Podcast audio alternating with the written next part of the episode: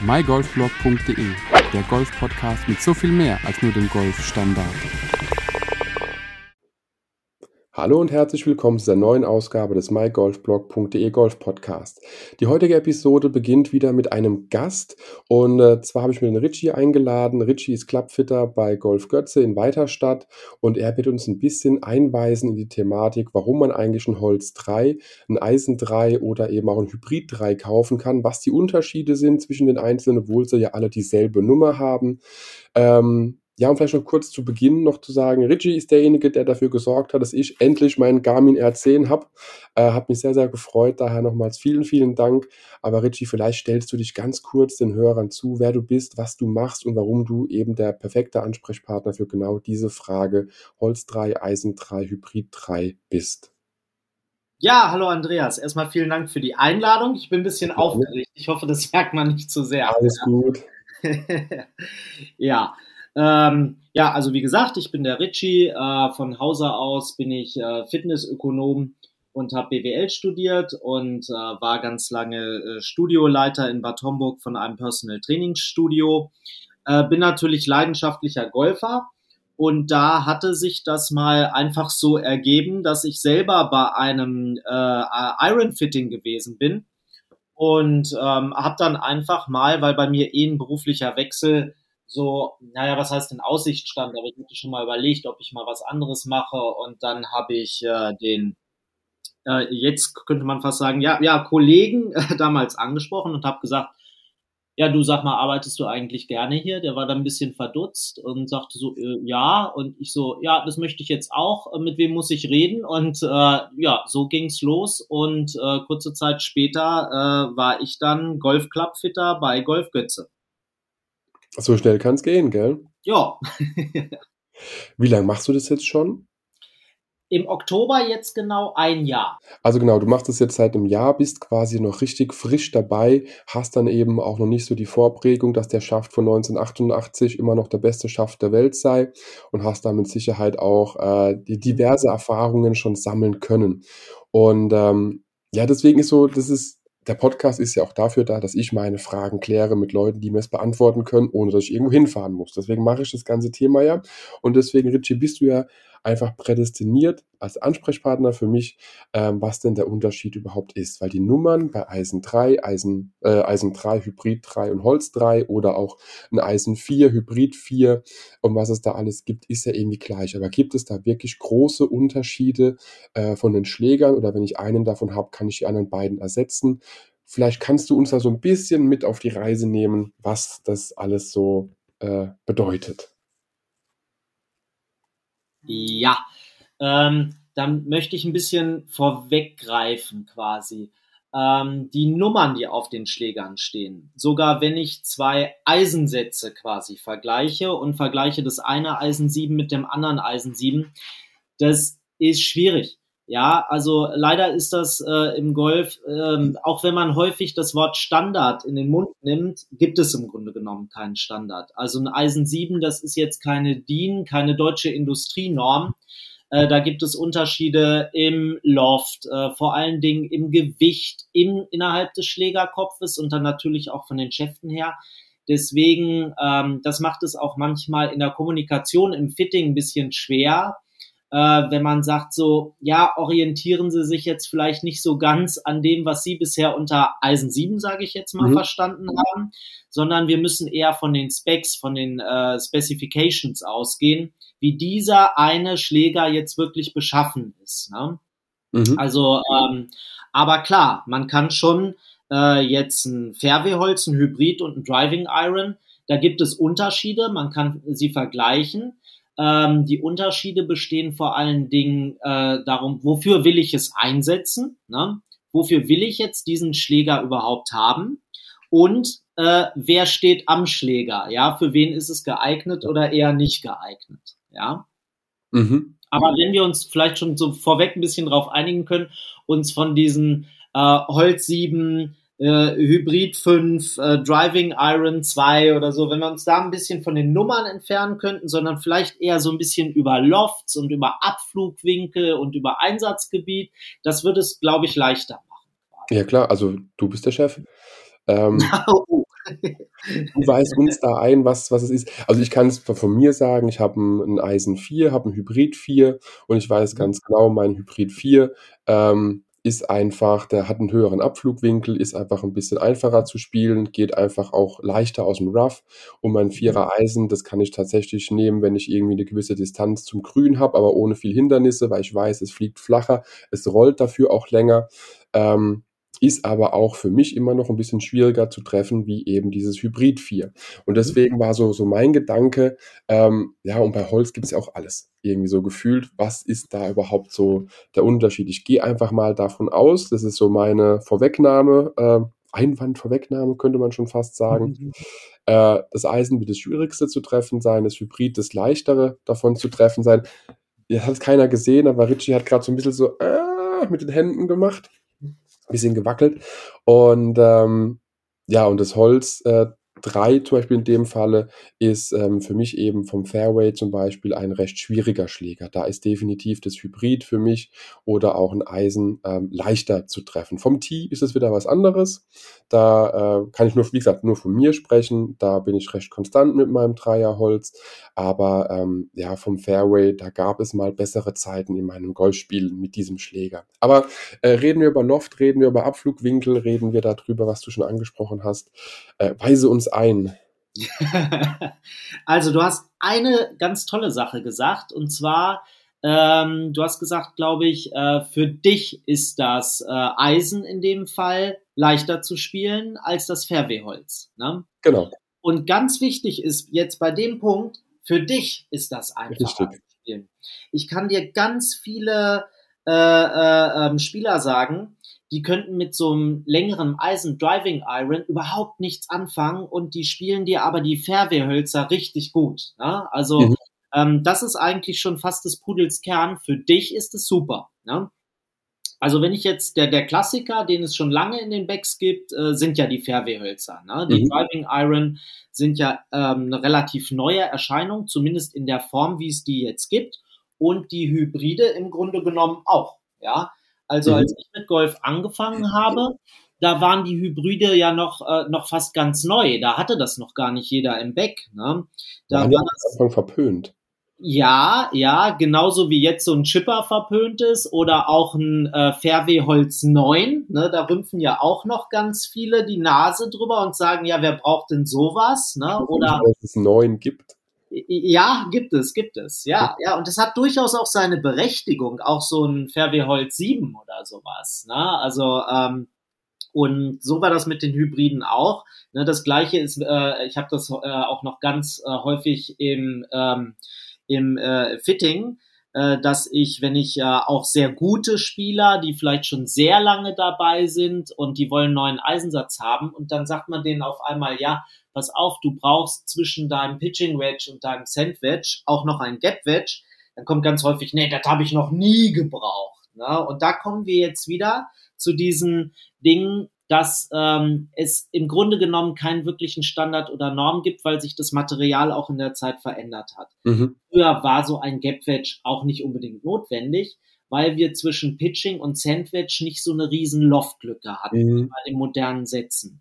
Und inzwischen ist das schon fast die Pflicht, wenn ich auch mal wirklich einen Grün treffen und halten möchte. Also, dass er Mhm. nicht wieder runtersaust. Ne?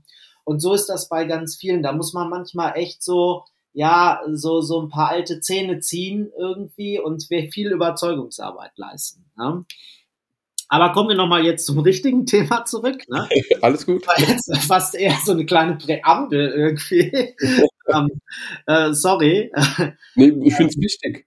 Ja, ähm, äh, kommen wir mal, also wie gesagt, der Klassiker ist ja das Fairwehrholz. Das kennen viele, das haben ganz viele schon lange Zeit in ihrem Bag. Manche äh, hassen es, manche lieben es halt, ne? Und wofür ist das Fairwehrholz eigentlich da? Also der Klassiker ist eigentlich der zweite Schlag auf einem zum Beispiel langen Paar 5. Ne? Ich habe einen Abschlag und ich habe noch echt viel Strecke zum Grün zu machen. Dann nehme ich mein Fairwehrholz, weil das soll schön weit nach vorne gehen. Ne? Also lange Transportschläge über das Fairway quasi. Mhm. Was sind die Vorteile von so einem Fairwayholz? Ne?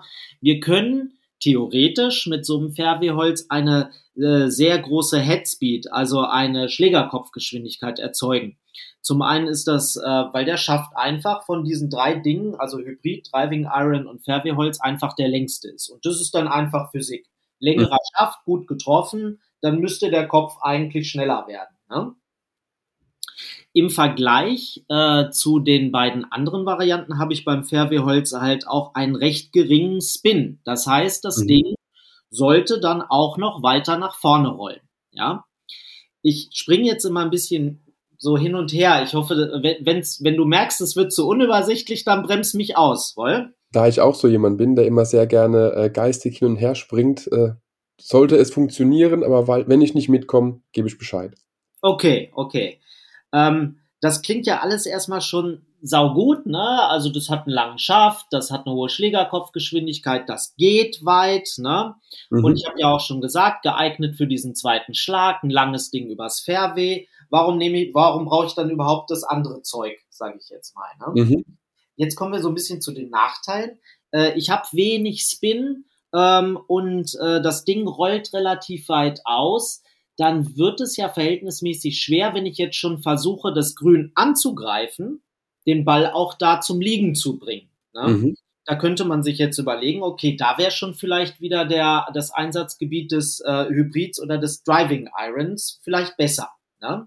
Mhm. Ähm, und äh, ähm, viele haben halt, äh, und wahrscheinlich bist du jetzt einer von denen, wenn du sagst, das Fairway-Holz ist nicht so dein, dein Best Buddy irgendwie. Vom Fairway, vom Fairway. Vom Fairway, ja, ja, ja. Aber da, ich meine, dafür ist es ja eigentlich erstmal gemacht. Ne?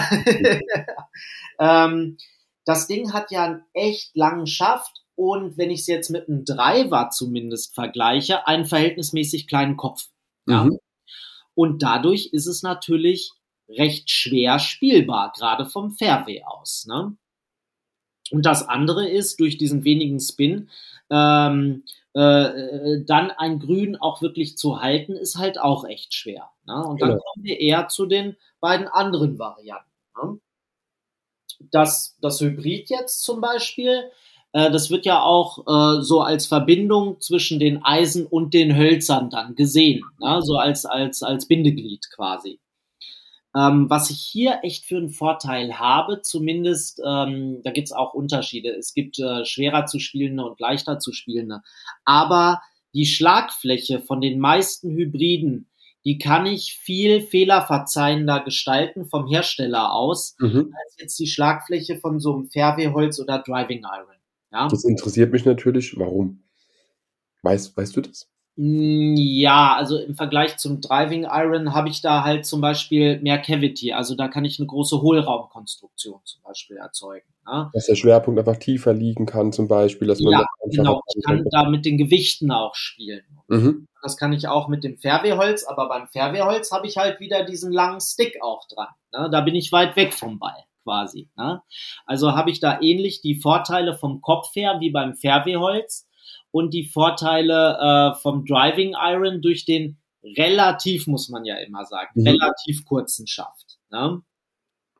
Also äh, zusammengefasst, eher leicht zu spielen durch den kurzen Schaft. Äh, ich habe, wenn ich das jetzt mit dem Fairwayholz vergleiche, ähm, habe ich einen etwas niedrigeren Abflugwinkel. Mhm. Ja? Aber dafür auch ähm, der höchste Punkt ist höher, quasi der Peak, mhm. ja, der ist ja. dann höher und ich habe mehr Spin auf dem Ball, ja. Und dadurch kann ich halt wirklich, wenn ich jetzt sehe, okay, das Grün ist in Reichweite meines Hybrids, dann kann ich das auch vielleicht ein bisschen selbstbewusster angreifen, mhm. weil ich nicht befürchten muss, dass selbst wenn ich es treffe, dass mir der Ball da wieder runterrollt, quasi, dass mhm. er wegrutscht, quasi. Ne? Ähm, zu den Hybriden möchte ich noch mal eins sagen, weil das sehe ich immer so im Fitting.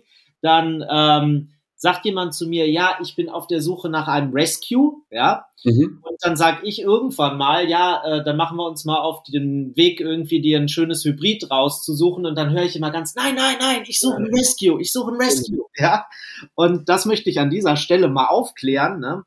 Also der, der Begriff Rescue äh, wenn ich mich nicht ganz täusche, ist der von TaylorMade, die so ein mhm. bisschen auch als zumindest so die Erfinder des Hybrids oder Rescues äh, dastehen. Ne? Der wurde da eingeführt. Das war, das ist so ein bisschen wie ähm, mit Tempo und Taschentuch könnte man das. Mhm. Oder ja? Ceva oder genau. Genau, wenn ich zu dir sage, äh, Andreas, gib mir mal ein Tempo, dann wirst du bestimmt nicht, wenn du eins hast, zu mir sagen, nee, habe ich nicht, ich habe nur Taschentücher. Ja, also genau. So ist das, ne? um das einmal aufzuklären quasi. Also ähm, anderer Name, aber es geht um die gleiche Chose quasi. Genau. Ja? Okay, dann haben wir ja die, die Hybride schon so ein bisschen abgefrühstückt quasi, wofür man die einsetzt. Ne? Jetzt bin ich ähm, gespannt, ja. Und dann haben wir ja jetzt noch die Driving Irons. Und ich sag dir eins, die erfreuen sich gerade großer Beliebtheit.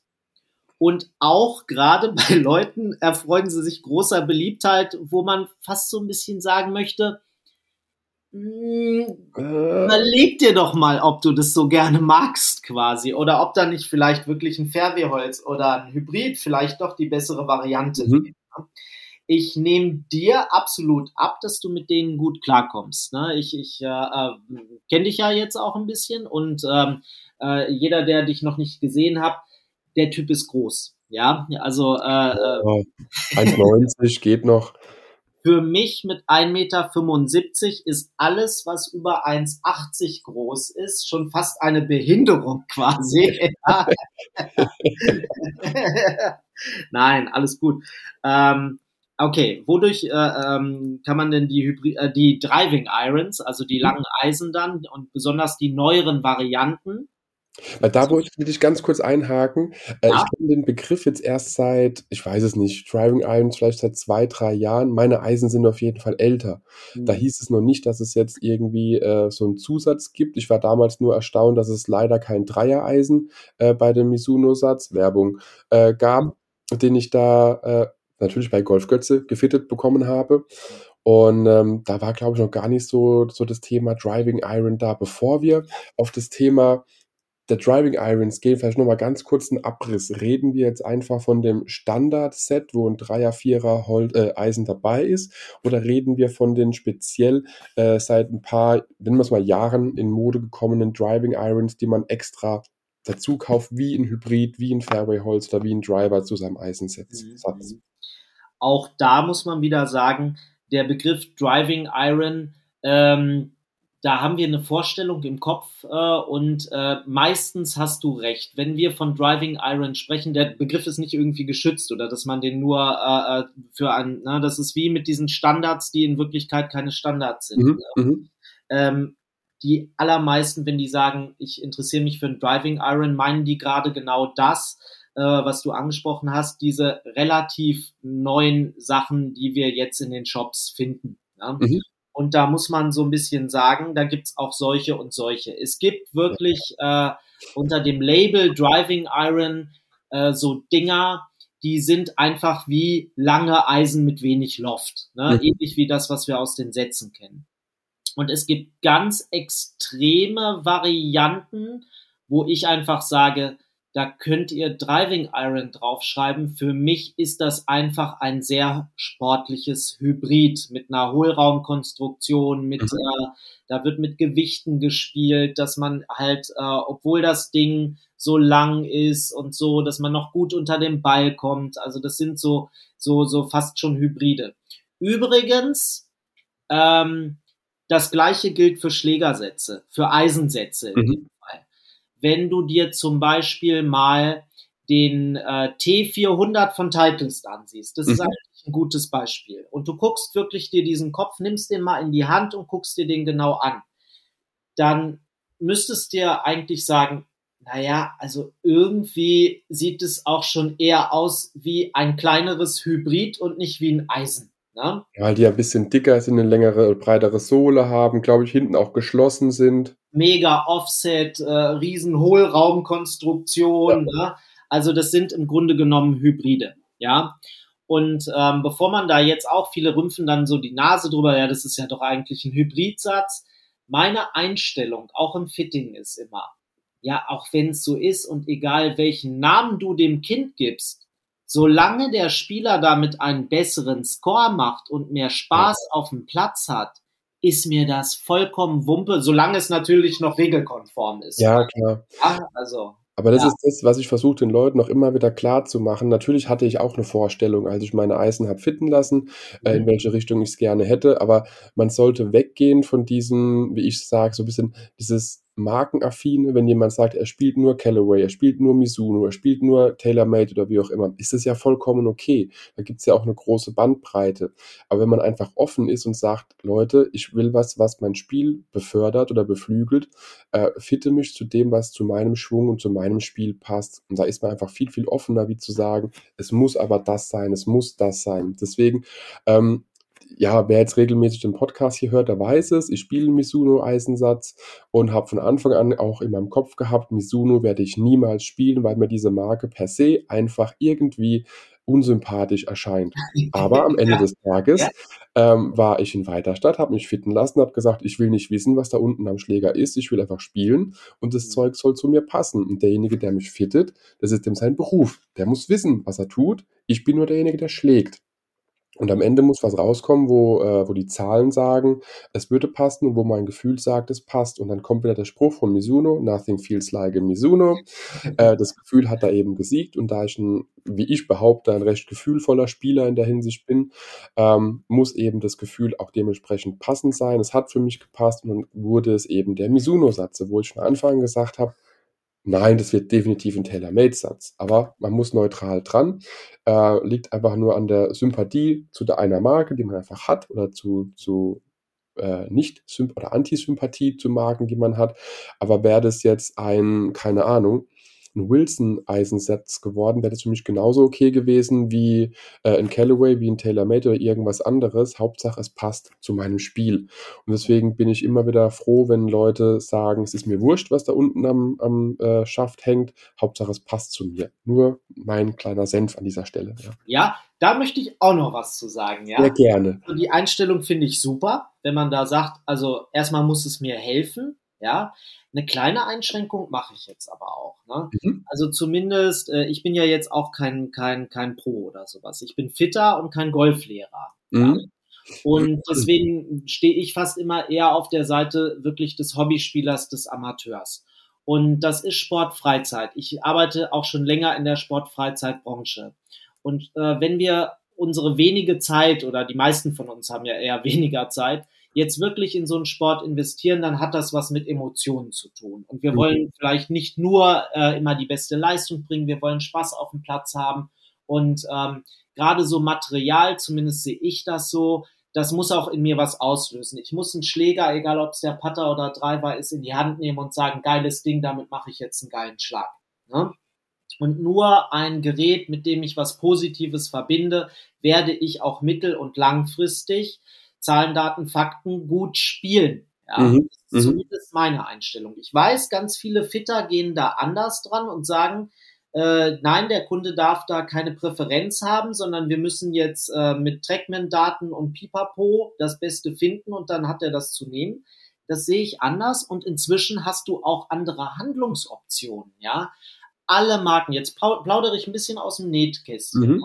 Früher waren die Marken sehr zielgruppengenau, ja. Mhm. Wenn ich äh, mir einen Titleist-Satz geholt habe, das richtete sich an die sportlich ambitionierten Spieler, die auch einen guten Ball treffen konnten. Und äh, die anderen, denen konnte man das eigentlich nicht guten Gewissens an die Hand geben, weil man sagte, ja, du magst die Marke sonst wie schön finden, aber das passt nicht zu dir. Mhm. Jetzt hatten wir vorhin über diesen T400-Satz von Titleist gesprochen. Das ist ja wirklich, äh, wenn man es böse sagt, das meine ich nicht so böse, wie es klingt, aber damit es mal rüberkommt. Das ist ja jetzt wirklich eine Oma. Das Ding kann ich äh, äh, au- aus dem vollen Lauf vor so einem Ball klatschen lassen und der Ball geht nach vorne. Ja, so, und das, und wir reden hier von Titleist, was mal wirklich so als der Sportwagen auch galt Mhm. und auch nach wie vor ist, muss man dazu sagen.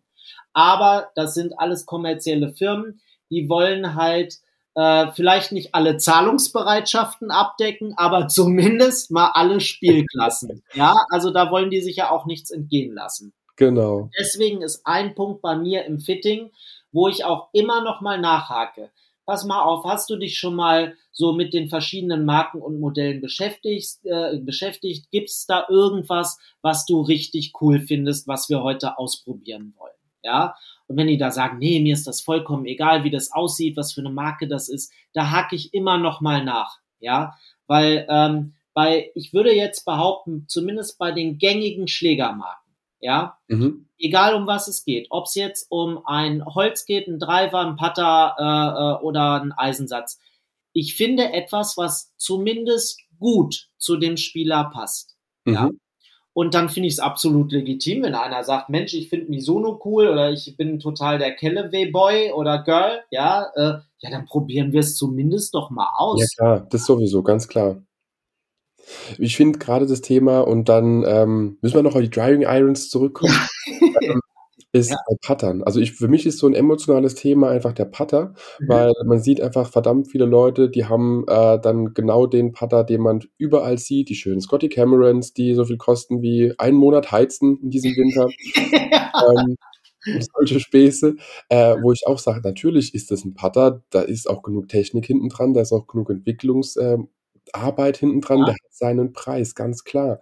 Mhm. Ob er jetzt aber besser oder schlechter ist, und wir reden jetzt mal nur von der emotionalen Seite, natürlich habe ich das Gefühl, wenn ich einen Scotty in der Hand habe, das Ding läuft. Das ist heiß, das Ding läuft, da, da gehen die Bälle rein. Wenn man eben sympathisch gegenüber demjenigen steht, wenn man sagt, nein, man, man ist da komplett äh, ja, nicht einverstanden mit der Mentalität, sage ich jetzt mal, was das verkörpert so ein bisschen, äh, wird der Ball eher daneben gehen, obwohl vielleicht alle anderen Faktoren gleich sind. Nur ja, ist für mich eben so immer der Punkt, auch mit, mit Golfbällen oder mit Schlägern ist wurscht, äh, kann ich die Leistung, die der Ball oder die das Produkt abrufen oder die das Produkt braucht, auch abrufen. Mhm. Kommen wir zum Ball Pro V1. Ähm, bringt mir nichts. Also das ist so, ja natürlich, das ist der Ball der Bälle, das ist das, das der heilige Gral. Wenn du den richtig drauf ballerst, dann ist der natürlich von der Performance her mit Sicherheit einer der besten Bälle, die man so auf dem Markt überhaupt bekommen kann. Ähm, aber kann ich das überhaupt abrufen? Bringt mir das was? Und kann ich nicht. Ja. Also kann ich so offen sagen, kann ich nicht. Bringt ja.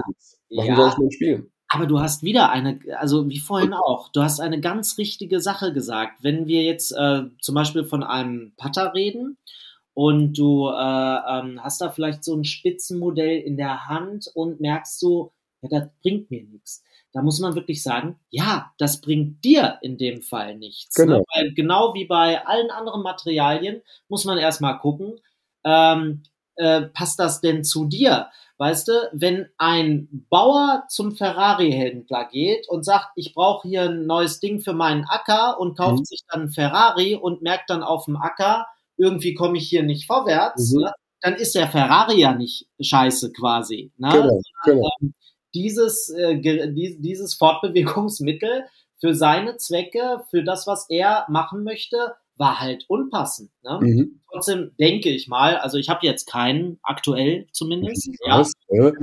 ja aber äh, dass Ferrari keine schlechten, schlechten Fahrzeuge baut. Ne? Für den Bauer wäre halt eher ein Trecker äh, äh, richtig gewesen. Genau, genau. Also, und so ist das halt mit Bällen auch genau das Gleiche, ne? Ähm, Finde ich immer ganz lustig, wenn dann die Leute vor mir stehen und wollen ein bisschen Beratung zu den Bällen und sagen, ja, ich habe aber jetzt bei MyGolfSpy oder äh, mhm. so habe ich dann gelesen, das soll ein super Ball sein und ähm, dann frage ich schon mal so ein bisschen den Hintergrund ab und merke so, ja, der Spieler braucht jetzt vielleicht eher so ein bisschen Unterstützung, ähm, weil er eine relativ geringe äh, Schlägerkopfgeschwindigkeit äh, hat. Ne? Dann braucht er halt einen ganz anderen Ball als jemand, der da ordentlich Wumms draufsetzt und eher nach einem Ball sucht, der ihm vielleicht äh, mehr Spin bietet oder mhm. sowas. Mhm. Ja.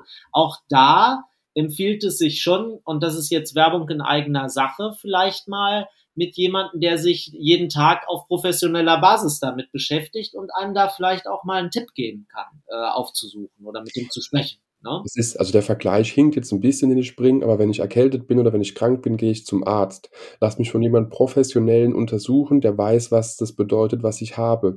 Und so mhm. ähnlich ist es ja für uns Golfer auch. Wir sehen vieles, aber ob jetzt Ratiofarm irgendwelche Tabletten uns helfen oder nicht, das kann vielleicht nur derjenige entscheiden, der das, den Hintergrund hat. Und so ist es beim Golfen dasselbe. Äh, ich kann für mich entscheiden, natürlich brauche ich den Pro V1 oder ich brauche den PXG Eisensatz oder was weiß der Geier. Ja. Ob es wirklich zu mir passt, oder nicht, kann nur derjenige rausfinden, der eben die Erfahrungen hat und der eben dieses äh, ja, medizinische Golfwissen, sage ich jetzt mal, interpretieren kann oder nutzen kann, was er sich aufgebaut hat. Und das hat man ja auch nicht von heute auf morgen, sondern man Ja. muss einfach die, die, oh, wie sagt man, Anamnese ist, glaube ich, heißt es im medizinischen Bereich. Ja, auch im im Sportbereich spricht man auch Ja. immer von einer Anamnese, richtig? Ja. Und dass man wirklich sagt, okay, das ist äh, die Ausgangslage, was passt dazu? Und äh, beim Auto dasselbe. Wenn du aber nur in der Innenstadt wohnst und in der Innenstadt dich bewegst, brauchst du eben auch den angesprochenen Ferrari nicht, wenn deine weiteste Strecke zwei Kilometer ist. Oh, Äh, oh, da muss ich einschränkend sagen, wenn du äh, wahrscheinlich Banker in Frankfurt bist, dann brauchst du den oft schon, glaube ich. Also zumindest ist das meine Erfahrung, wenn man dann mal in den entsprechenden Parkhäusern sich umsieht. in denen war ich vielleicht noch nicht, das ist richtig. Ja. Ähm, nee, aber so ist halt immer die Frage, wer, wer beurteilt das? Natürlich hat man vielleicht auch Präferenzen, hat eben auch äh, Marken, die man, denen man vielleicht auch was zuspricht, wenn ich sage, ähm, vielleicht ich spiele so einen sportlichen, geschmiedeten Eisensatz oder will ihn haben, damit ich besser spiele, kann das ja schon einen Boost darstellen, dass man mehr trainiert, mehr dran geht und dass man einfach merkt, man kann da mehr rausholen. Aber für mich ist immer die, die Sache, jemand, der sich auf einer professionellen Ebene damit beschäftigt, wird es besser beurteilen können, wie ich als Laie. Natürlich bin ich derjenige, der es anwendet, aber wie, wie beim Arzt. Ich bin jetzt seit fast vier Wochen erkältet. Ähm, Mhm. Da gehe ich zum Arzt, rede mit dem. Natürlich weiß ich, was ich gegen eine Erkältung tun kann, aber ab einem gewissen Punkt braucht man einfach die professionelle Unterstützung, um abzuklären, ob man damit sich auf Dauer schadet. In der Gesundheit wie im Golfsport. Ja. Und äh, was ich auch immer empfehle, ähm, alles richtig, ne? So, also würde ich alles sofort unterschreiben. Ähm, und auch vielleicht zu jemandem zu gehen, der dir die Möglichkeit geben kann, selber das mal auszuprobieren, das Mhm. zu spüren, das, das zu machen, äh, der vielleicht dir ein Fitting Center zur Verfügung stellt. Ne? Ähm, weil auch das muss ich sagen, nicht oft, aber ganz heu oder öfters mal äh, passiert es auch im Fitting, wo du dir als Fitter äh, nach dem Vorgespräch fast absolut sicher bist, ey, das Ding, das muss funktionieren Mhm. denen. Ja, und das müsste eigentlich gar nicht so sein sein.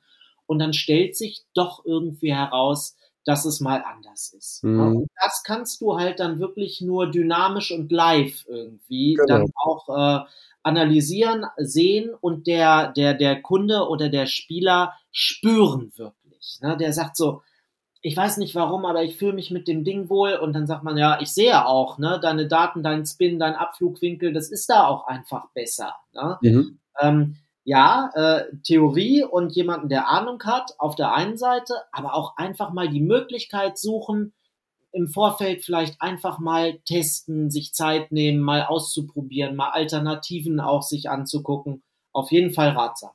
Und das ist ja der Vorteil von einem Fitting, weil es kann ja sein, dass der Kopf passt, aber der Mhm. Schaft nicht.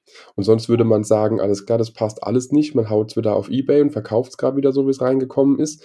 Ähm, aber das ist so der große, große Unterschied. Der Kopf äh, macht natürlich sehr, sehr viel, aber der Schaft ist meiner Meinung nach immer noch so ein sehr entscheidendes Kriterium bei der Schlägerwahl, weil damit hast du eben ja, einen Unterschied. Wenn ich jetzt so einen, so einen Schaft spiele, so einen äh, ultra flexiblen Lady-Schaft, der bringt mir halt nichts. Jetzt so ein Triple X-Schaft bringt mir auch nichts, aber irgendwas dazwischen wird sein, was bei Ja. mir passt. Ja. Und es ist auch nicht so, dass das jetzt unbedingt bei, ähm, bei jedem Schläger durchgängig im kompletten Back so sein muss. Der Driver kann anderen Shaftflex haben oder Kickpoint oder wie auch immer das heißt, ähm, wie eben ein Wedge und sollte es auch. Aber dafür ist man ja da. Dafür geht man ja zu jemandem, der sich auskennt, um genau das rauszufinden, analysieren zu lassen und zu gucken, was passt zum eigenen Spiel. Und das ist ein ganz wichtiger Punkt. Auch hier wiederum, sogar bis zu den Pattern würde ich das äh, runterdeklinieren. Ähm, was so ein bisschen schade ist, aber verständlich, wenn du Werbung siehst für Golfmaterial, wird fast immer nur auf den Schlägerkopf eingegangen. Mhm. Und da muss man auch sagen, äh, der Schaft ist im Grunde genommen der Motor des Gerätes. Mhm. Ja, das ist der Motor, da wo äh, äh, ähm, Energie übertragen wird. Ich könnte jetzt sogar auch noch sagen, und von den Griffen wird auch noch viel zu wenig gesprochen. Ne? Wir, Mhm. wir hören immer nur was über Schlägerköpfe. Ähm, und bei den Schäften gibt es inzwischen so viel Auswahl und das ist fast eher die höhere Kunst beim Fitting, den richtigen Schaft rauszufinden. Der Schlägerkopf ist da fast noch das Einfachere, ja, in diesem Prozess quasi, ja. Und ähm, nicht ohne Grund, nicht ohne Grund. Die meisten Schlägerhersteller wie Callaway, TaylorMade, äh, die bauen die Schäfte auch nicht selber. sondern selbst die sagen, da gibt es äh, Spezialisten, die das besser können quasi genau. als wir. Und die kaufen sich das als Komponente dazu und nicht ohne Grund. Und das ist aber auch einer der Gründe, warum wir in den Werbungen und sowas, also fast nie Schafft-Werbungen sehen, mhm. sondern immer nur von, äh, von, von Callaway, TaylorMade, Mizuno und wie sie alle heißen, Wilson, ähm, Werbung für die Köpfe halt. Mhm. Der ja. Rest wird eingekauft, wird, wird gelabelt mit dem eigenen, ähm, wie auch immer man es nennen will. Mir fällt jetzt gerade nur der von TaylorMade ein, den ich drauf habe bei meinem Dreierholz. Da steht Rocket Fuel drauf. Mhm. Schöner Name, ne? Oder war mal mhm. schön. Ähm, und so macht ja jeder, was er, was er will, beziehungsweise wo man halt denkt, okay, damit kann man eben dem Spieler von Hause aus schon was Gutes mitgeben, aber bis es halt passt, ist es noch ein anderer Prozess. Genau, genau. Ja, wir waren bei den Driving Irons eigentlich. ja. Also, ähm, dann, dann frühstücke ich jetzt erstmal diese, was man wirklich jetzt so aktuell wenn man über Driving Irons spricht, also nicht das lange Eisen aus dem Satz vielleicht, mhm. sondern diese spezielleren Driving Irons, ja. die es so seit ein paar Jahren, also die gibt es eigentlich schon länger, aber jetzt werden sie gerade sehr gehypt. Mhm. Ähm, die Eigenschaften sind erstmal ganz schnell erklärt. Ich habe einen relativ flachen Abflugwinkel und auch einen relativ flachen Flug äh, im Vergleich zu den beiden anderen Geräten. Ja? Also noch flacher als das Holz, äh, doch als das Holz, das Fairway-Holz. Grundsätzlich ja. Jetzt kommt es natürlich auch drauf an, welches Fairway-Holz vergleiche ich damit genau. und welchen Schaft. Ne? Richtig, auch der ja. Schaft hat da ja. Ne? Also äh, wenn ich natürlich ein äh, Fairway-Holz mit einem äh, ähm, F0-Schaft äh, äh, und einem relativ hohen Loft äh, vergleiche mit einem Driving Iron X-Stiff und äh, ähm, äh, fast schon so ein Muscleback oder sowas, mhm. ja, äh, dann kann ich das eigentlich nicht vergleichen. Aber grundsätzlich hast du recht, im Vergleich zu den beiden anderen ist, äh, sind die Eigenschaften so gegeben. Ja? Mhm.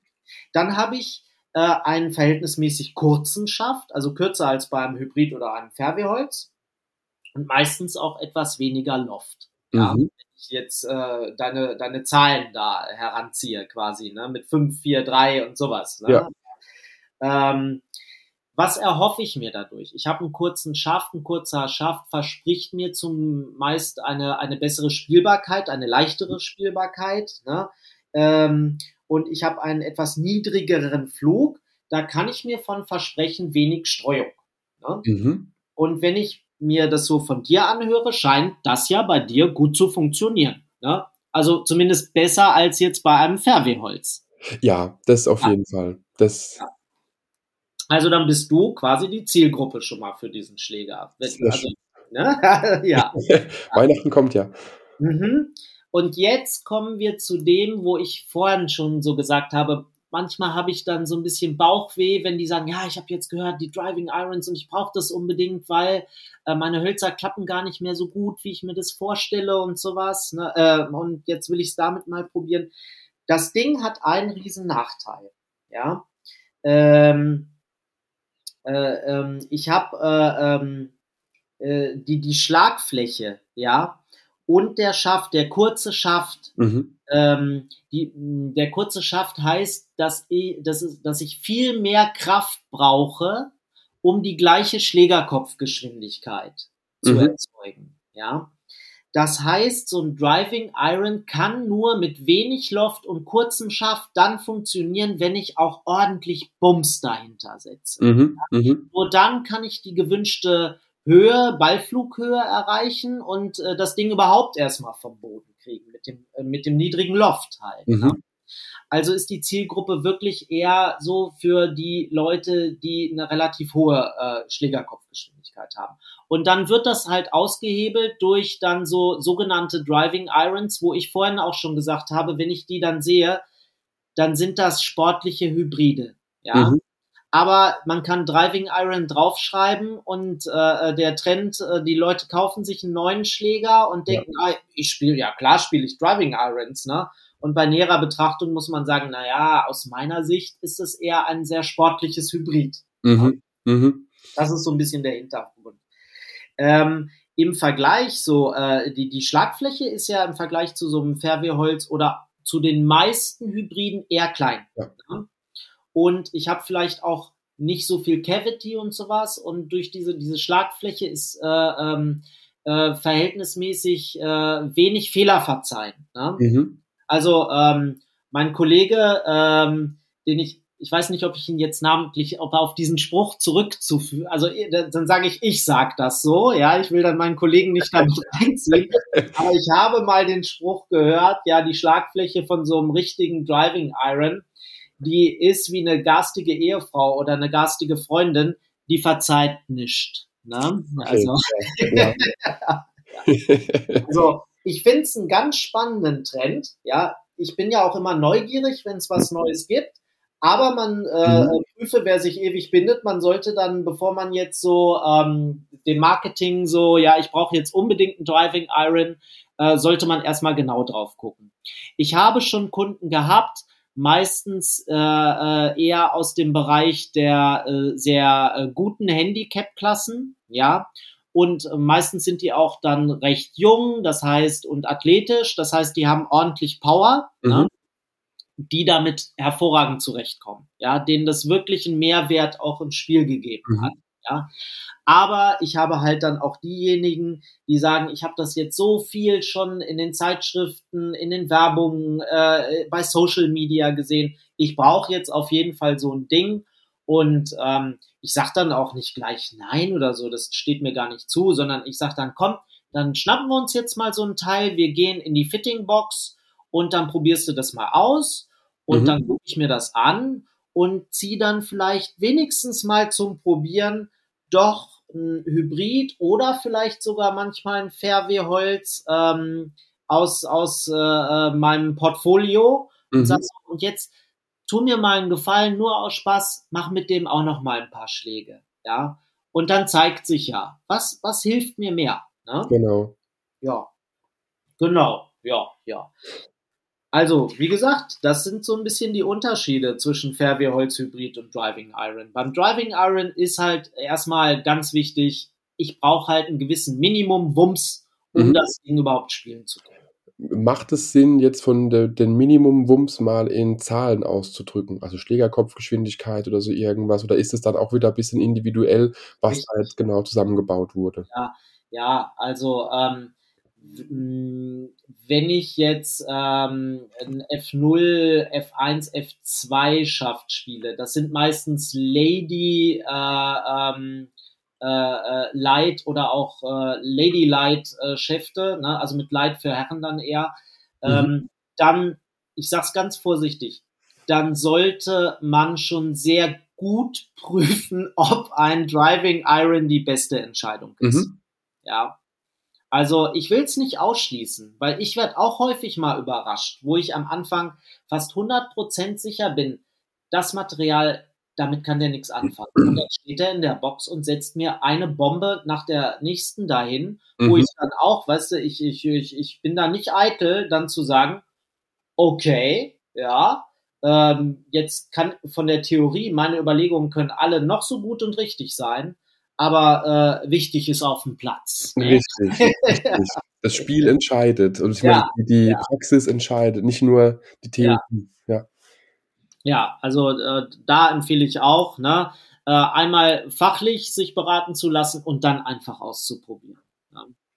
Also einfach testen, wenn man so will und gucken, mhm. ähm, was passt vielleicht zu einem Spieler. Aber lassen sich auch Rückschlüsse bilden, wenn man jetzt weiß, alles klar, man hat jetzt ähm, einen Eisensatz zu Hause oder man hat, man spielt gewisse Hybride, äh, Fairway-Hölzer oder sowas, weiß auch seine Längen, dass man so sagen kann, okay, wer eher in Richtung XY geht, vom, vom Material her, der könnte dazu äh, tendieren. Mir geht es vor allen Dingen darum, für die Leute, die jetzt nicht die Möglichkeiten haben wie wir, für mich ist jetzt Weiterstadt 35 Minuten entfernt und alles außenrum, das ist ja alles nicht weit. Ich kann da hingehen. Aber wenn jetzt jemand wirklich in der Prärie wohnt und der nächste, ähm, ja, nächste Fitter ist irgendwie zwei Stunden oder drei Stunden weg, aber derjenige hat einen Satz zu Hause mit gewissem Equipment, dass man sagen könnte, ja, die mhm. Tendenz, nicht, nicht 100 Prozent, das weiß also man. eine Ableitung davon zu machen. Genau, genau. Mhm. Okay. Ähm, ganz, ganz schwierig, weil da muss ich ja so um die Ecke gehen, aber man kann schon so äh, ungefähr sagen. Ähm, ja, äh, so ein Driving Iron mach dir doch mal Gedanken darüber, ob das was für dich sein könnte, wenn ich zum Beispiel einen eher schweren und eher harten Schaft schon mal spiele. Wenn, wenn mir das grundsätzlich, egal um was es geht, so entgegenkommt. Ne? Mhm. Ich habe vielleicht äh, äh irgendwelche Stiff-Stahlschäfte äh, in meinen Eisen und weiß auch, das ist für mich die beste Alternative. Mhm. Ja? Oder auch im Driver meine Schlägerkopfgeschwindigkeit, naja, hier die 100 Meilen Schlägerkopfgeschwindigkeit, die fordern mich nicht großartig heraus. Ne? So bin ich halt. Ich brauche da auch eher äh, was Schwereres und auch Härteres in der Hand, weil mhm. sonst äh, fühlt sich das für mich da an wie so ein, so ein, so ein, so ein Gummipenöpel quasi. Ein nabbeliges ne? Ding, genau. Ja, ja, genau, ja. Und äh, ich habe dann sonst eine Riesenstreuung da drin. Also, was man sagen kann, es macht vielleicht Sinn, wenn äh, ich mit den Hybriden und den äh, Fairway-Dingern mit einem eher vielleicht auch weicheren Schaft, wenn ich da Riesenstreuung habe, dann macht die Überlegung Sinn, ja gut, vielleicht mit einem kürzeren Schaft, äh, äh, der auch ein bisschen härter einfach hat, äh, vielleicht kriege ich das damit in den Griff. Ne? Mhm, mhm. Wenn aber diese Riesenstreuung einfach äh, daran liegt, dass ich ähm, den Ball nicht in der Mitte meiner Schlagfläche treffe, ja, dass ich die mit der Spitze oder dauernd mit der Hacke treffe, dann wird mir bestimmt auch kein Driving Iron da helfen. Ja, weil im Gegenteil, wir reden noch mal von der garstigen Ehefrau. Mhm. Die verzeiht noch weniger als jetzt bei so einem äh, äh, gutmütigen Hybriden. Ja. Weil das ist so, so meine Erfahrung äh, mit, mit ja, mit meinem Hybrid eben auch kann man so sagen, da kannst du ja fast drankommen, wie du willst. Das Ding wird irgendwie immer nach vorne gehen. Natürlich haut es mal links oder rechts ab, das ist ganz klar, je nachdem, wie man es trifft. Mhm. Aber das ist halt mit dem, äh, mit einem höheren, Eisen, äh, mit einem niedrigeren Eisen halt nochmal schwieriger, weil einfach die Schlägerkopfgröße, äh, also physisch die Größe ja eine ganz, ganz andere ist. Ja. Der Aufbau eine ganz, ganz andere ist. Und mhm. ich stelle mir es halt auch immer wieder vor, wenn ich dann mal ich weiß gar nicht mehr, ist das von Cobra oder so? Gibt es so bronzefarbene Eisen? Ich glaube, es ist Cobra.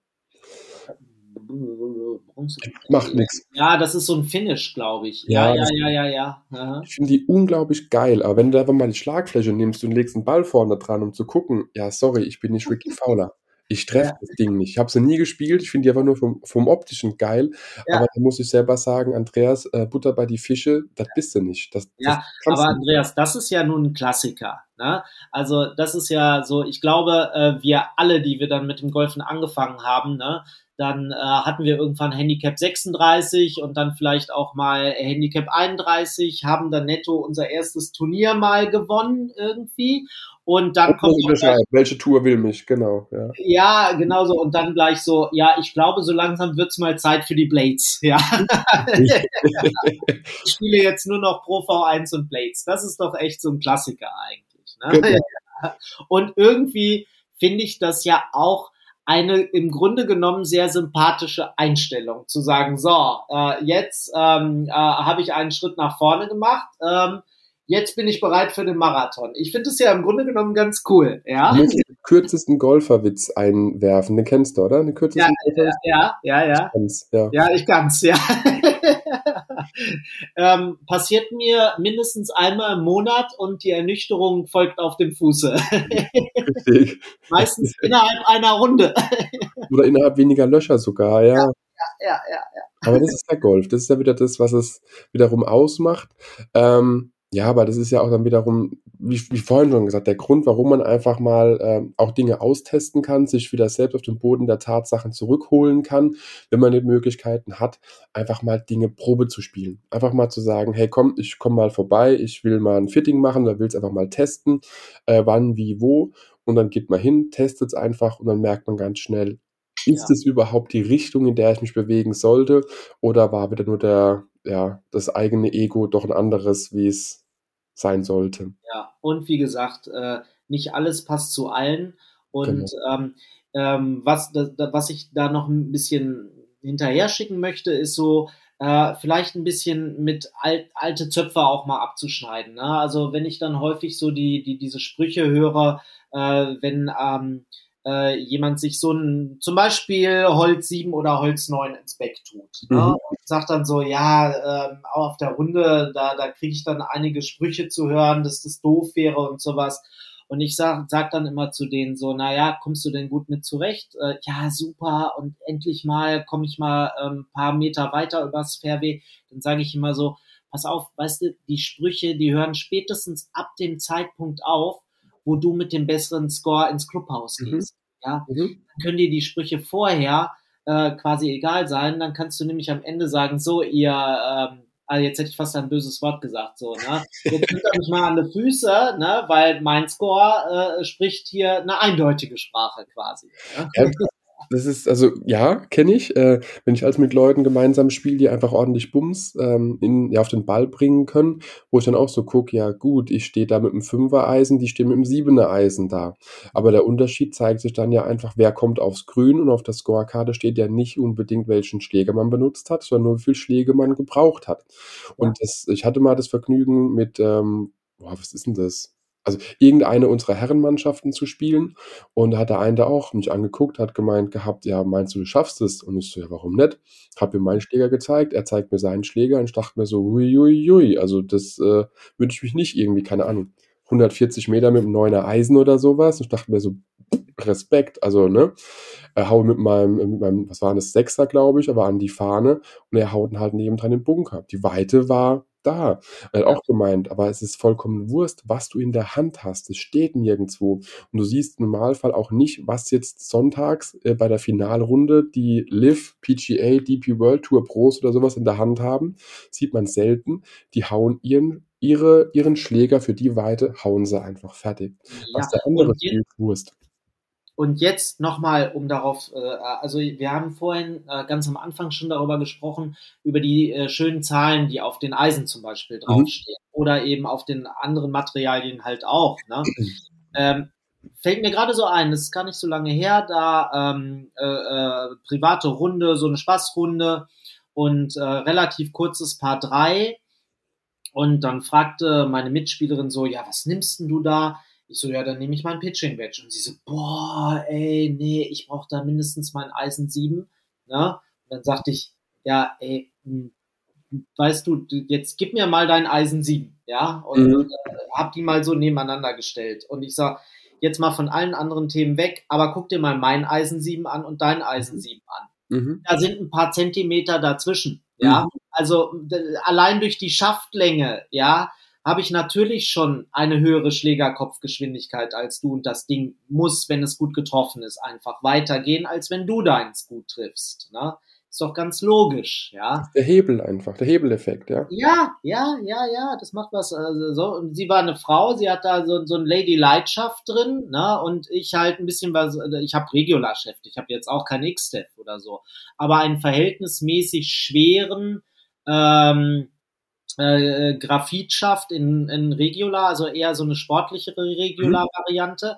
Natürlich ist das ist fast ein ganz anderer Schläger. Es steht zwar bei beiden eine 7 drauf, aber so what, ne? Und Und- dann kommt, wenn zum Beispiel äh, mein Kollege der Felix, äh, ich glaube Handicap 5 oder sowas, und der hat mal richtig Wumms dahinter. Wenn der meine Eisen spielt, die gehen ihm schon mal grundsätzlich zu lang. Ne? Da hat er untenrum nichts mehr, weil ähm, äh, wenn ich habe äh, auch äh, so äh, Cavity-Eisen quasi mit einer äh, leichten Hohlraumkonstruktion. Äh, da, da ist da natürlich schon per se so auch ein bisschen mehr äh, äh, quasi Trampolin-Effekt drauf. Mhm. Ne? Äh, ähm, das braucht, das, das supportet mich. Ne? Genau. äh, bei ihm ist das, der, der spielt so Musclebacks, ne? Also seine Eisen, das ist halt ein geschmiedetes Stück Metall, was Ja. da unten dran ist, ne? Mit einem kleinen Offset und äh, die Ding, Dinger, da kannst du äh, auch äh, dir dein Butterbrot mit äh, streichen. Mhm. Ja. Ja, und der Unterschied ist, das will ich noch ganz kurz einwerfen, äh, jede Marke interpretiert ja auch den, den Loft einfach unterschiedlich. Also wenn ich mir die Schläger angucke, immer, also der, der Marketing-Slogan jedes Jahr ist äh, 15 Meter mehr, 30 Meter mehr Weite mit dem äh, Sandwich oder so. Ähm, ist auch allein der, der, der Loft ist ja auch unterschiedlich. Also was früher ein Siebener Holz, äh, Eisen war, ist vielleicht heute ein Fünfer. Oder Ja, aber äh, das ist auch etwas, was im Moment, es ist nicht ganz falsch, was du gesagt hast. Ne? Aber es wird ja auch häufig jetzt, äh, wird immer darüber gesprochen, ja, ähm, die machen den Loft äh, äh, regelmäßig weniger, Mhm. damit sie in den Testberichten dann sagen könnten, unser Eisen 7 fliegt jetzt noch mal weiter als vorher. Und da, da ist ein Denkfehler drin. Wenn ich jetzt größere Zeiträume Räume nehme, und ja, das stimmt, bei den Eisensätzen äh, ist der Loft immer geringer geworden. Mhm. Aber das hat auch seinen Grund. Wenn ich bei einem modernen Eisen, da habe ich wesentlich mehr äh, Gewicht im Bereich der Sohle. Mhm. Ich komme, was mir helfen soll, besser unter den Ball zu kommen. Und zum Beispiel durch diese Gewichtsverteilung habe ich automatisch bei gleichem Loft einen höheren Abflugwinkel. Das heißt, Hm. ich brauche, wenn ich jetzt einen ganz modernen Eisensatz mit einem etwas älteren vergleiche, ich brauche per se weniger Loft, um die gleiche Flugbahn zu erzeugen. Das habe ich noch nie gehört. Ja, das, das, Ja. Wird, das ist auch eine mehr. Selbst in Golfzeitschriften steht dann so diese düstere Legende, dass die Schlägerfirmen immer weniger Loft drauf geben, um in Testberichten zu sagen, jetzt fliegt mein Eisen 7 noch weiter. Ja, das ist das, was ich halt so typischerweise äh, erkenne oder auch dann lese. Ja, früher Tiger Woods hatte ein, ähm, ein siebener Eisen gespielt. Wenn du jetzt ein modernes dagegen stellst, das hat, hat nichts mehr miteinander zu tun. Da kannst du, wenn du sie nebeneinander- nebeneinander stellst, denkst du, sind fünf verschiedene Schläger dazwischen. Ähm, aber wie gesagt, habe ich noch nie gehört, deswegen vielen, vielen Dank. Also das heißt, weil die Sohle äh, mehr Gewicht trägt und der Abflugwinkel dadurch viel, viel, also viel zu stark für das Eisen verändert würde, damit es zu flach, zu steil wäre, muss, muss der man einfach, Loft dementsprechend angepasst werden quasi. Ne? Also ähm, das ist auch, äh, wenn ich jetzt so ein Muscleback, also wie gesagt, so, ein- so ein Buttermesser aus einem Stück Metall äh, gepresst äh, irgendwie mit, äh, mit dem gleichen Loft spielen würde wie ein Cavity-Eisen, wie eine Hohlraumkonstruktion, dann wird da nichts draus. Und umgekehrt auch nicht. Ja, wenn ich jetzt äh, so ein Eisen 7 aus dem T400-Satz von Titleist, wo wir drüber gesprochen haben, Mhm. was schon so kleine Mini-Hybride eigentlich sind. Genau. Wenn ich den äh, mit den gleichen Specs, also äh, Loft und Lie spielen würde, wie Tiger Woods äh, äh, Eisensatz, mhm. dann sind die Dinger nicht spielbar. Ne, dann kriege ich kriegt kein Spieler dieser Welt damit eine gescheite Flugkurve hin quasi. Ja.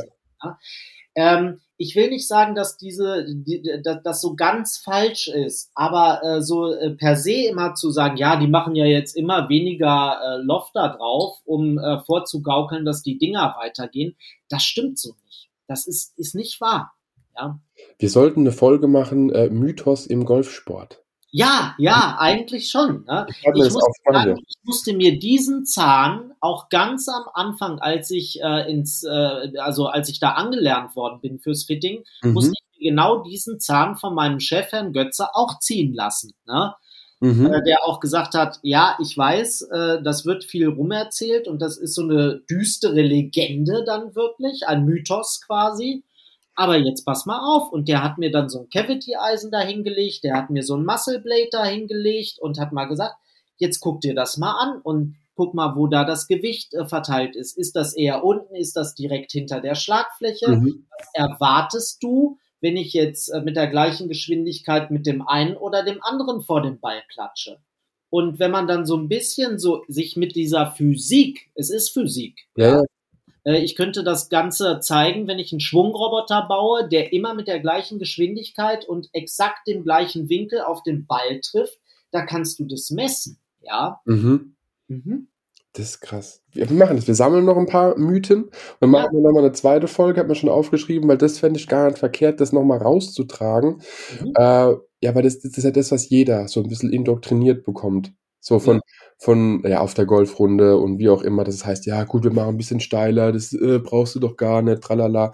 Wie gesagt, vielleicht hat es der Herr Götze mir damals im Interview auch schon gesagt, ich weiß es nicht. Wenn, dann war es weg. Sorry, Herr Götze. Ähm, aber das, ja, wir machen das. Ich, wir sammeln ein bisschen und dann machen wir eine Folge über Mythos bei Golfschlägern oder im Golfsport, weil das finde ich wirklich richtig, richtig spannend.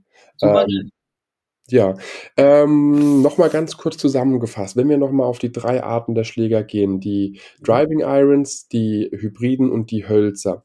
Man muss immer wissen, das kommt immer drauf an, was für ein Modell man quasi spielt. Also ist es entweder eins mit einem höheren äh, Loft, ist es mit einem niedrigeren Loft, egal was es jetzt angeht. Es kommt immer noch auf den, äh, vielleicht auch die Schlagart an, die man spielt. Es kommt auf den Schaft an. Es gibt einfach sehr, sehr viele Faktoren, die man äh, reinbringen muss und die Zahl, die draufsteht, ob man jetzt ein Eisen 3, ein Hybrid 3 oder ein Holz 3 spielt, sagt erstmal vom Prinzip gar nichts drüber aus und es ist auch nicht unbedingt damit zu tun, dass man sagt, ich habe doch ein Eisen 3, ich brauche kein Dreier Holz mehr oder irgendwas Richtig. oder ich habe ein Dreier ja. Hybrid.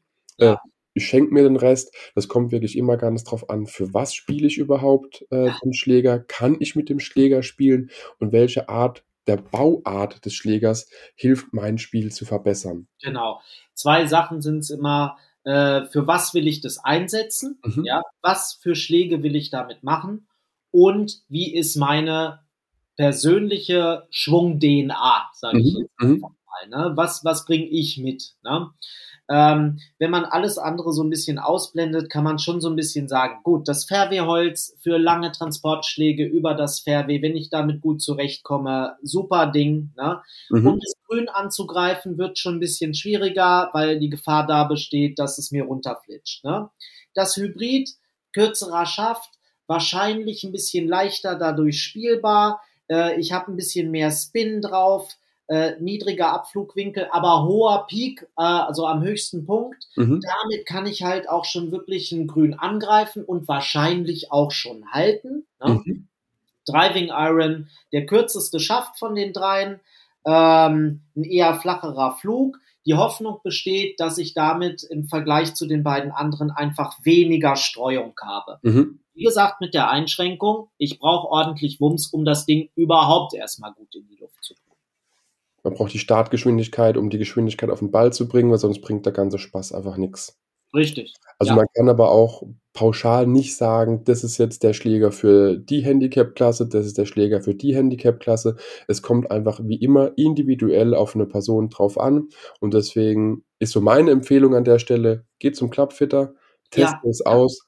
Äh, ja, was wenn ich, jetzt, wenn ich, wenn ich einen Online-Store habe und äh, es gibt auch wirklich gute, die sich echt Mühe geben, das ist, will ich auch gar nicht kleinreden, aber die haben ja keine andere Möglichkeit, als sich mal Gedanken zu machen. Okay, wenn ich da jetzt eine Empfehlung reinschreibe, dann muss ich mal irgendwann konkret werden und sagen, hier, geeignet für Handicap-Klassen so und so, geeignet für diese Schwunggeschwindigkeiten oder sowas. Mhm weil die haben ja keine andere Möglichkeit. Und äh, die machen das im Rahmen ihrer Möglichkeiten, zumindest viele, auch wirklich gut. Ne? Mhm. Wenn man das liest und sagt so, ja, wenn ich das so lese, stimmt das. Ne? Die Frage ist halt wirklich, ob diese Theorie dann auch auf den Platz gebracht werden kann. Ne? Und jetzt habe ich eine ganz, ganz äh, seltsame Analogie in meinem Kopf. Das ist wie beim Wein. Wenn ich den Wein so trinke, kann ich sagen, okay, ich schmecke persönlich das und das. Sobald ich das Etikett lese, weiß ich, was ich zu schmecken habe. Und deswegen ich bin da so ein Opfer.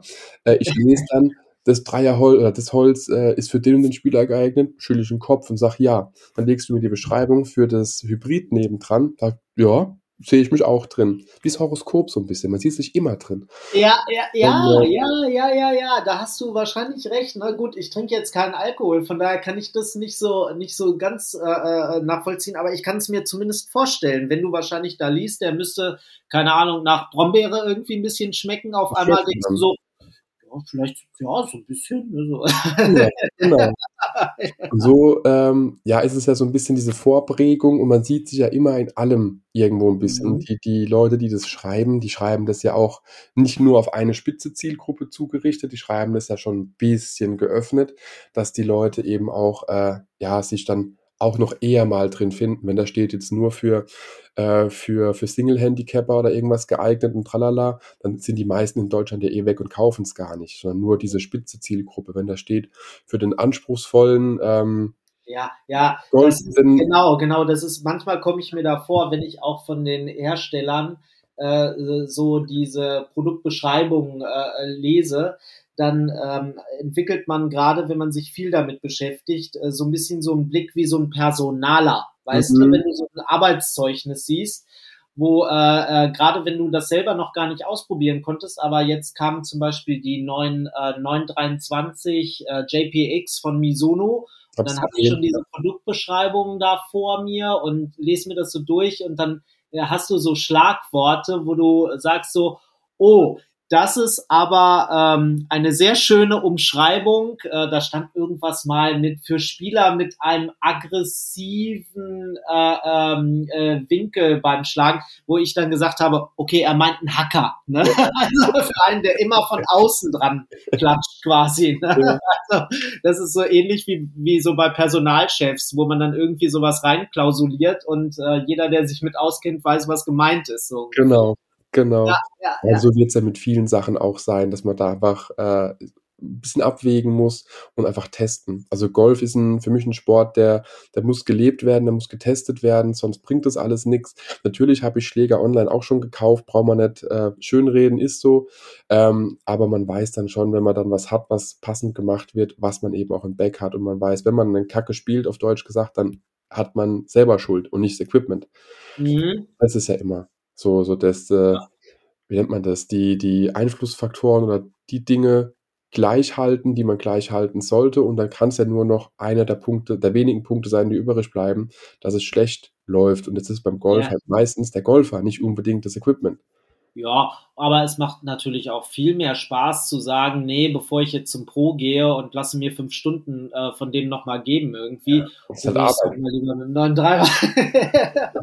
und weiß ich nicht, irgendwie, ähm, ich kann mich ja selber äh, davon nicht ganz freisprechen. Ne? also man sieht es ja auch, also das ist ja, äh, Werbung wirkt ja auch. Und das wissen die auch alle. Und wir alle kriegen die Werbung, wir alle kriegen irgendwie ein Golfheftchen nach Hause oder haben es im Club rumliegen, blättern mal durch. Und das klingt ja auch schön, es sieht ja auch schön aus. Und wenn dann die Werbung auch noch dementsprechend gestaltet ist, äh, dann hat man ja auch Bock drauf. Kann ja, wobei ich schon sagen muss, ne, äh, es tut sich halt da auch noch wirklich was. Wenn ich jetzt äh, zum Beispiel ein Driver vor, von vor zehn Jahren oder so, oder mein, ich bin ja Golfer in dritter Generation, ich kenne ja auch noch die Schläger von meinem Opa, wie damals ein sogenannter Driver ausgesehen hat, mit so einem kleinen Holzköpfchen da. Mhm. Ja? Ähm, und da muss man einfach sagen, jemand, der früher auch nicht ansatzweise in der Lage gewesen wäre, dieses Ding mal ordentlich zu treffen und mhm. mal ein bisschen nach vorne zu prügeln, mhm. der kann sich heute einen fehlerverzeihenden Driver zum Beispiel von Ping oder eigentlich von allen Marken irgendwie holen. Ähm, äh, hat einen guten Schaft, einen für ihn passenden Schaft da drin, hat den richtigen Griff lässt das Ding da vor, vor die Murmel klatschen und das Ding fliegt schön geradeaus nach mhm. vorne. Mhm. Oder auch mal, wenn ich jetzt ein äh, äh, bei der, inzwischen gibt es äh, Herstellerfirmen, die die Schlagfläche ähm, mit Hilfe von Artificial Intelligence, mit mhm. künstlicher Intelligenz berechnen lassen. Und die haben in diesen Supercomputer die Aufgabe eingegeben, pass mal auf, wenn der Spieler aber hier vorne an der Ecke mit der Spitze trifft, wollen wir nicht, dass der Ball dann äh, im rechten Winkel einfach wegspritzt, mhm. sondern der soll schon irgendwie noch vielleicht auf dem Fairway liegen bleiben und das funktioniert. Ne? Das ist Mathematik, das ist Physik und das unterstützt den Spieler. Also da tut sich schon was. Ne? Das ist das. Jedes Jahr nicht von, also das ist wie mit Autos. Ne? Äh, nicht genau. weil ich das neueste Modell habe, ist es jetzt unbedingt äh, viel viel besser. Aber es macht schon Sinn, sag ich immer, so alle vier Jahre vielleicht, alle vier, fünf Jahre mal zu gucken, was sich getan hat und genau. dann mal auszuprobieren. Ne? Und das ist der Grund, warum ich irgendwann meinen Driver gewechselt habe, weil der einfach für mich zu alt war, wo man einfach gemerkt hat, okay, der kommt, also der kommt noch nicht an seine Grenzen durch mich, aber mhm. die, die Möglichkeiten, die er mir bietet, wenn ich mich verbessere, sind dann limitierter. Und ein neuer mhm. Schläger hat einfach dann nach oben diese gläserne Decke nicht mehr, oder die gläserne Decke ist höher, die ich zu durchstoßen habe. Dem kann ich, kann ich mehr abverlangen als äh, dem ja, 10 Jahre oder 15 Jahre alten Driver. Und so ist es mit den Eisen genauso. Da war ich ja auch, oh Gott, ich müsste lügen, wenn ich sage, es war vor drei Jahren nochmal äh, bei euch in Weiderstadt, habe ich nochmal refitten lassen quasi, um einfach mal zu gucken, passt das Zeug noch? Und ja, da, ja, da hat Herr Götze auch gesagt weißt du was, wir bieten hier nochmal 0,5 äh, ähm, Leih, hat sich ver verändert bei ein paar Schlägern, biegen wir nochmal gerade. Das sind, das sind geschmiedete meine Eisen, das können wir machen, gar kein Thema. Aber ansonsten kannst du für fünf Meter mehr Länge, äh, kannst du gerne jetzt hier einen vierstelligen Betrag auf den Tisch legen, aber ansonsten passt der Spaß noch. Ja, absolut.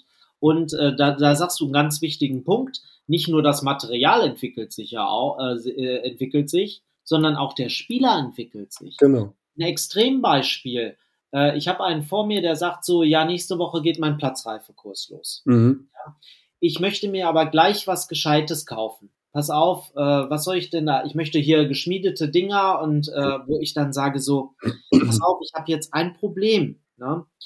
Allein wenn wir über den Schaft sprechen, momentan konzentrierst du dich noch super darauf, überhaupt diese Pille mal zu treffen mhm. und nach äh, in die Luft zu bringen. Ja. Und solange du das so noch tust, wirst du diese Bewegung natürlich nicht mit deiner maximalen Geschwindigkeit, die du vielleicht muskulär erzeugen könntest, äh, mhm. äh, ausführen. Ja, es ist ein Blick in die Glaskugel, wie schnell du deinen Schläger nächstes, übernächstes und mhm. überübernächstes Jahr bewegen wirst. Ne? Was soll ich dir denn jetzt für einen Schaft einbauen?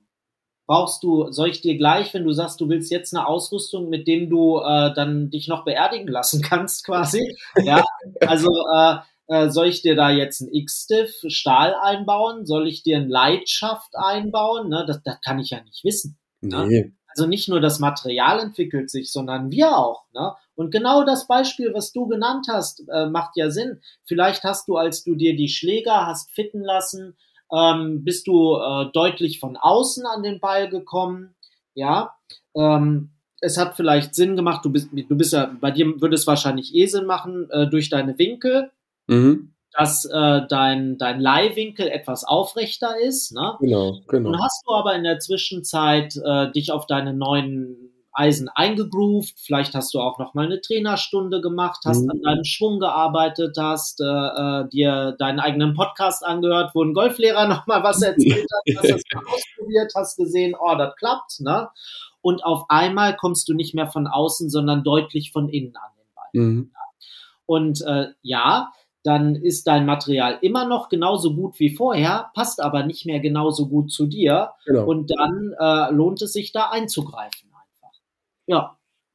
Und das ist ja auch immer wieder das Sinnvolle, einfach überprüfen lassen. Wenn das Auto kaputt geht oder das Auto macht irgendwelche Macken, gehe ich auch in die Werkstatt, das überprüfen. Und bei den Golfsachen kann man das genauso tun. Man kann mhm. einfach zu den Leuten gehen, die sich auskennen, die es überprüfen, ob es vielleicht äh, an einem selbst liegt oder am Material. Und dann bekommt man den einen oder anderen Hinweis, was man tun sollte oder lassen sollte. Und das ist ja auch nicht verkehrt. Ja, Genau. Deswegen. Richie, vielen, vielen Dank, dass du dir heute die Zeit genommen hast, ähm, dass wir mal über das Thema Eisenhybrid und Holz gesprochen haben, was da so die Unterschiede sind. Und ähm, ja, kann nur sagen, hat mir wirklich unglaublich viel Spaß gemacht. Ich freue mich auch schon auf die Folge Mythos im Gold, wie auch immer der Titel ist, ist ja noch ein Arbeitstitel, aber freue ich mich jetzt schon drauf. Ähm, wünsche dir hoffentlich heute noch eine gute Runde, wenn du noch spielen gehst. Mhm. Und ähm, ja, hast du zum Abschluss noch ein Statement für uns? Ja, also ja, off-topic quasi. Also hat mir auch super viel Spaß gemacht, auch wenn ich ziemlich aufgeregt war und häufig mal ins Plappern gekommen bin. Hat man nicht gemerkt. ja, aber ich, ich, wollte dir mal, ohne zu schleimen, also ich höre deinen Podcast ja nicht nur, weil ich jetzt hier bin, sondern äh, vor allen Dingen, weil ich ihn selber einfach hören wollte. Vielen Dank. Und ein Riesenlob wollte ich dir mal geben. Das ist eine der neueren Folgen gewesen jemand, der so viel Enthusiasmus und Begeisterung aufbringen kann, sich über eine Stunde über Backtowels zu unterhalten. Geil, gell? Ja. Hat meinen vollen Respekt. Ja. Also das nenne ich doch echt wahre Passion, ja. Und dann, ja. ich habe so abgefeiert, ihr habt euch ja sogar ja, das Handtuch, das möchte ich jetzt erstmal nicht waschen, weil da ist noch der Dreck von St. Andrews dran und so. Ich hab's echt mega gefeiert. Mega. Ja, aber da sieht man einfach, es gibt äh, für alles eine Nische, es gibt für alles äh, einfach ja, Dinge, über die man sprechen kann und so gibt es beim Golf eben mit allem. Und äh, ich muss dazu sagen, ich habe da äh, dem Kollegen eben auch sogar schon einen neuen Tipp geschickt, was man vielleicht in einem Upgrade äh, im Handtuch mit einbauen könnte. Mhm. Das heißt, also es ist nicht bei mir, das kann ich euch dazu sagen, für mich hört es nach so einer Podcast-Folge normalerweise nicht auf. Ich versuche immer mit den Leuten noch in Kontakt zu bleiben, das vielleicht an der Stelle noch, denn ähm, ja, ich gebe das, was ich irgendwo aufschnappe, gern weiter Und wenn ich denke, es könnte passen, dann schicke ich demjenigen einfach, was derjenige draus macht. Ist nicht mein Bier, aber ich habe für mich was Gutes getan, ein bisschen was aufs Karma-Konto eingezahlt und vielleicht hilft es mir irgendwann mal. Ja. Aber ja. vielen, vielen Dank für dein Feedback. Äh, ja, und eine Stunde über Golfhandtücher. Ich habe auch schon mit dem Herr Götze, glaube ich, mich eine halbe Stunde über Socken unterhalten. auch spannend, ja. Aber nochmal, Richie, vielen, vielen Dank. Und äh, ich freue mich definitiv auf ja, die nächste Folge, auf unser gleich noch folgendes kleines Gespräch, genau. Und äh, ja, kann ich nur sagen, einen schönen Tag noch und bis demnächst. Ja, und dir gute Besserung nochmal. Ne? Vielen Dank. ja, und auch schönes Spiel. Danke, danke. Mach's gut und ciao. Jo. Wenn dir die Podcast-Folge gefallen hat, teile sie mit deinen Freunden, teile sie mit deinen Flightpartnern, gerne auch per Instagram, Twitter, Facebook oder per E-Mail. Gib mir dazu ein Feedback und bewerte die Podcast-Folge mit 5 Sternen, damit wir gemeinsam noch mehr Golfer erreichen. mygolfblog.de, der Golf-Podcast mit so viel mehr als nur dem Golfstandard.